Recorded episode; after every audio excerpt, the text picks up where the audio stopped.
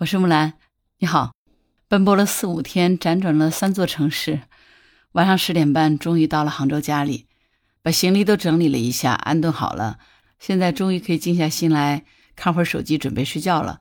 结果没想到看到一条重大的突发新闻，说是英国女王现在正处在医疗监护的状态。根据 BBC 援引白金汉宫的消息说，英国女王伊丽莎白二世目前正在苏格兰的巴尔莫勒尔处于医疗监护状态。他的孩子们现在都在赶赴女王的住所，看起来英国女王的身体状况不是太好了。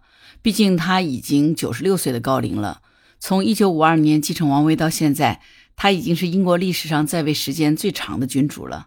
因为我们家少年在英国留学，昨天上午他刚刚抵达伦敦，所以看到这条消息，我就立刻给他拨了个电话，跟他视频了一下，想了解一下现在英国最新的报道是怎么样的。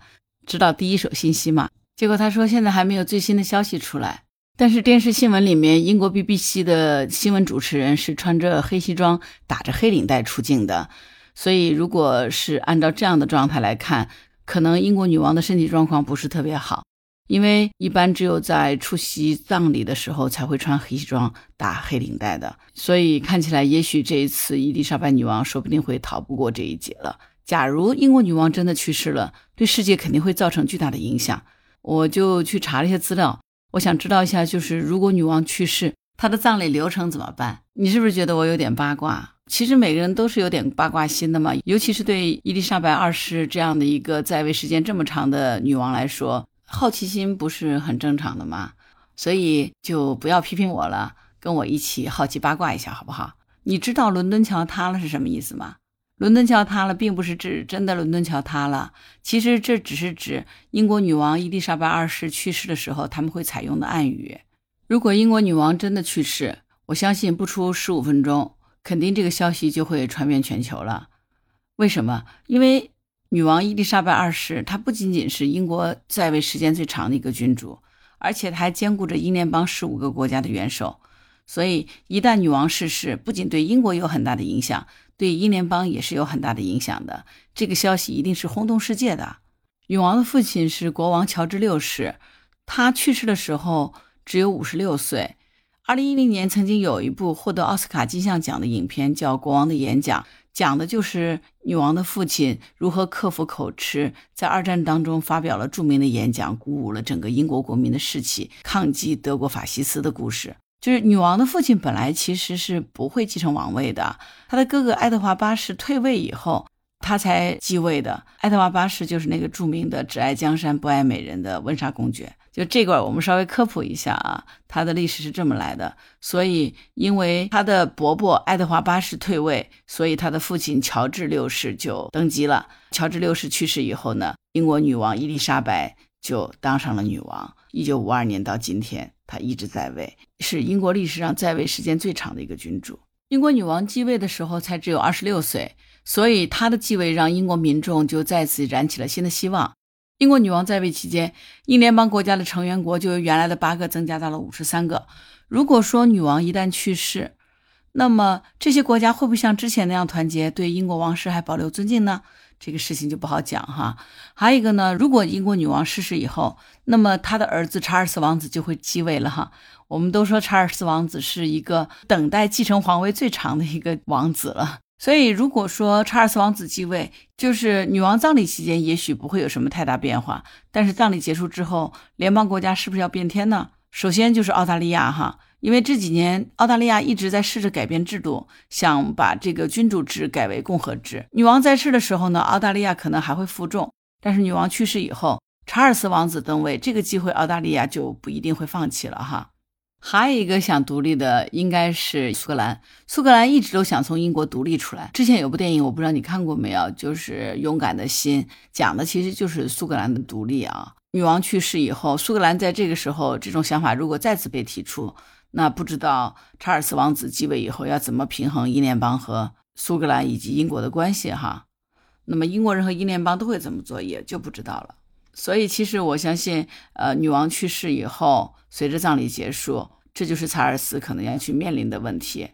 我不知道你有没有参加过葬礼，在咱们中国的传统当中，也是非常注重葬礼这件事儿的哈。不过呢，好像我没有听说过葬礼要彩排的，我不知道你有没有听说过。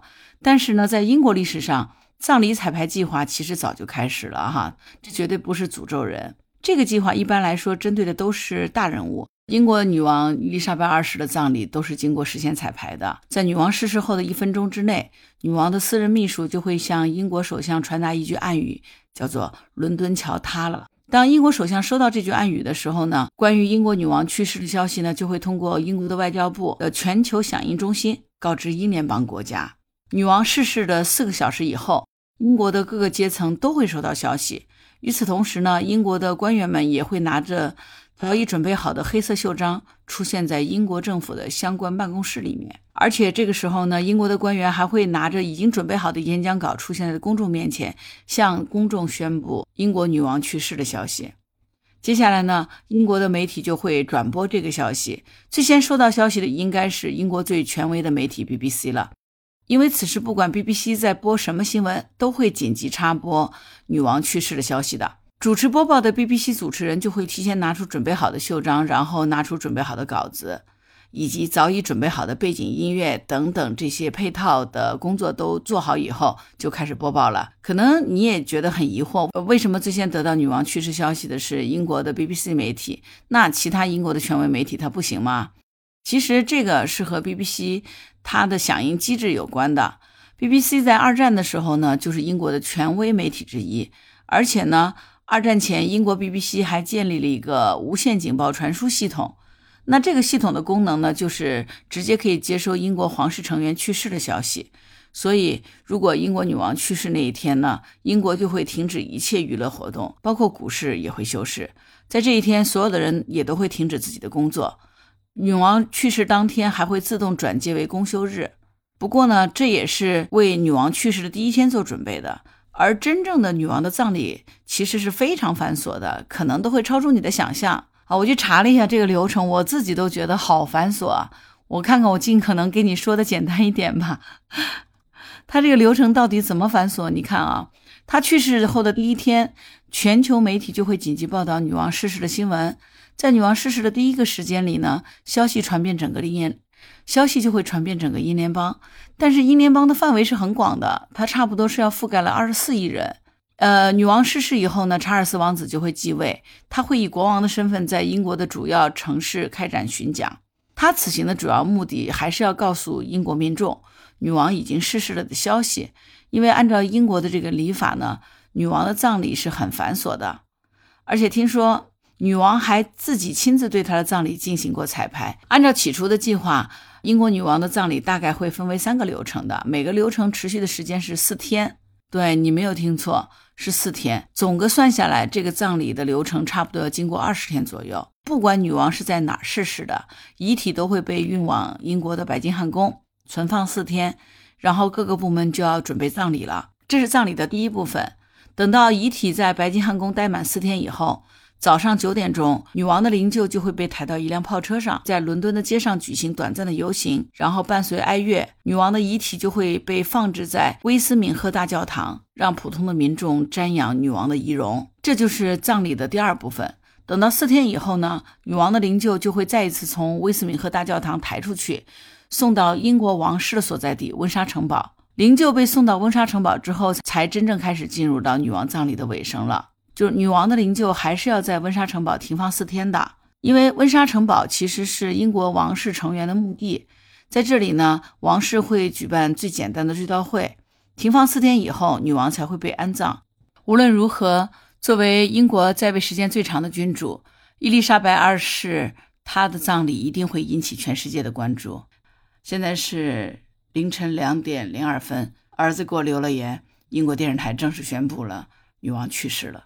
我没有料到这个结果来的这么快，然后我看了一些新闻，马上那个新闻也已经出来了，是九月八号女王去世的，果真就如咱们前面所看到的那些手续一样的，经过了一系列的流程，他们正式宣布伦敦桥塌了，希望这位老人一路走好。